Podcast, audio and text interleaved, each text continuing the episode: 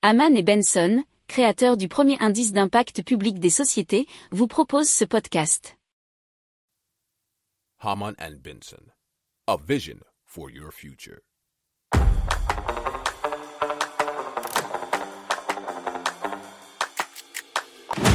Économie, tech et innovation, hydrogène, énergie. Le journal des stratèges. Présenté par Boris Kahl. Bonjour à tous et bienvenue dans le journal des stratèges consacré aujourd'hui aux énergies. Au sommaire, on va vous parler de la plus grande centrale d'énergie renouvelable au monde, du plus grand parc solaire flottant d'Europe, de tourniquets du métro qui sont transformés en mini-éoliennes et d'une solution pour stocker l'énergie. Vous écoutez le journal des stratèges numéro 273 et ça commence tout de suite.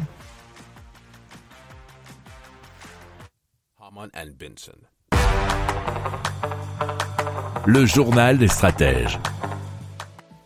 Et donc, on commence tout de suite avec euh, l'Asian Renewable Energy Hub, ou AREH, AREH, deviendra la plus grande centrale d'énergie renouvelable au monde. Elle se trouve bien entendu en Australie. Elle fait 6500 km dans la région de Pilbara, qui se trouve sur la côte ouest de l'Australie. C'est euh, l'une des plus grandes zones minières du monde, nous dit l'article de RFI.fr.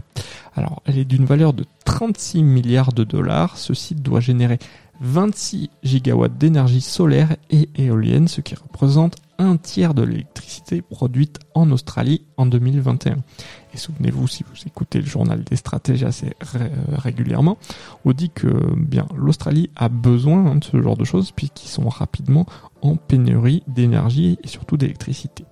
Alors le site devra également fournir chaque année plus d'un million et demi de tonnes d'hydrogène vert. Si vous aimez cette revue de presse, vous pouvez euh, vous abonner gratuitement à notre newsletter euh, qui s'appelle La lettre des stratèges, LLDS, qui relate, et cela gratuitement, hein, du lundi au vendredi, l'actualité économique, technologique, énergétique, mais aussi de l'hydrogène, et puis de tout ce qu'on trouvera super intéressant pour votre vie.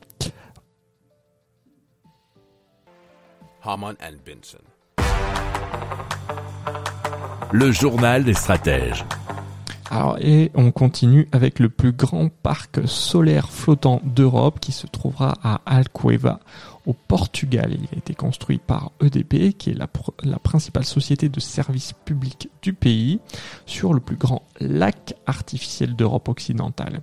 Alors, il fait partie du plan portugais visant à réduire la dépendance du pays à l'égard des combustibles fossiles importés, nous dit Euronews.com comme alors l'électricité sera d'une capacité de 5 MW, il coûterait un tiers de celle produite par euh, une centrale au gaz. Les panneaux installés sur le réservoir d'Alcoeva produiraient 7,1 gigawatts euh, par heure d'électricité par an et euh, seraient complétés par des batteries au lithium pour en stocker deux autres. Euh, les panneaux solaires alimenteront 1500 familles en électricité, soit un tiers des besoins des villes voisines de Moura et Portel. EDP avait déjà installé un projet solaire flottant pilote de 840 panneaux sur le barrage d'Alto Rabagao, le premier en Europe à tester la complémentarité de l'énergie hydraulique et solaire. L'hydroélectricité et les autres énergies renouvelables représentent désormais 78% des 25,6 gigawatts capacité d'installer d'EDP. Alors, ils ont déjà prévu d'étendre leur projet afin de construire une deuxième ferme flottante d'une capacité installée de 70 MW.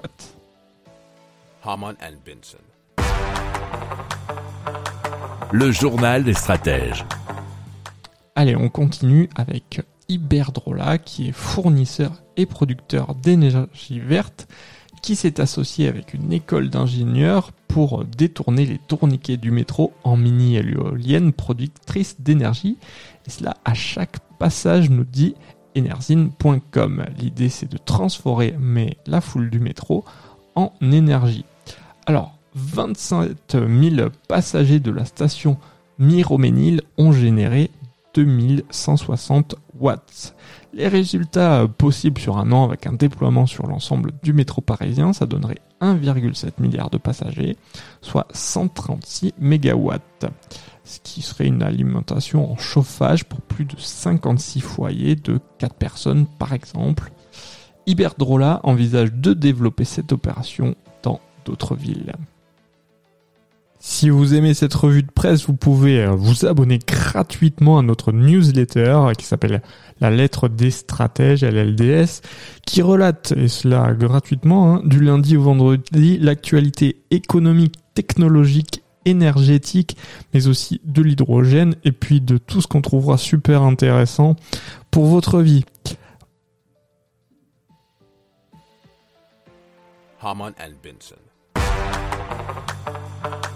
Le journal des stratèges. Allez, on continue avec une solution pour stocker l'énergie, et c'est la solution de Ertium, qui est capable de restituer l'électricité en quelques heures, comme sur plusieurs mois.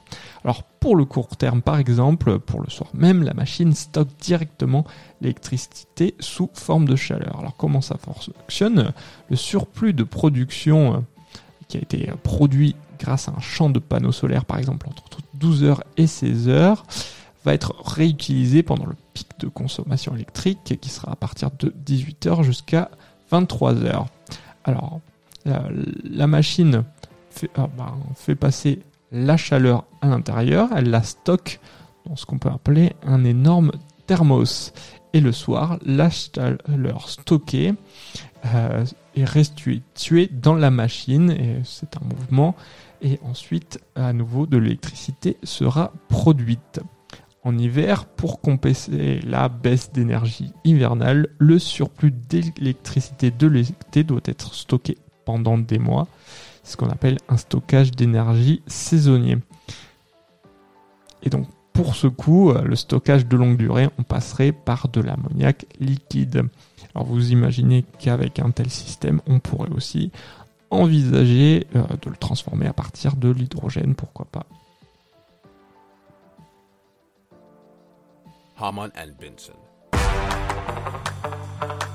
Le journal des stratèges.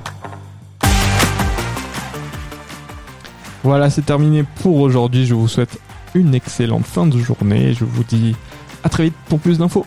Ciao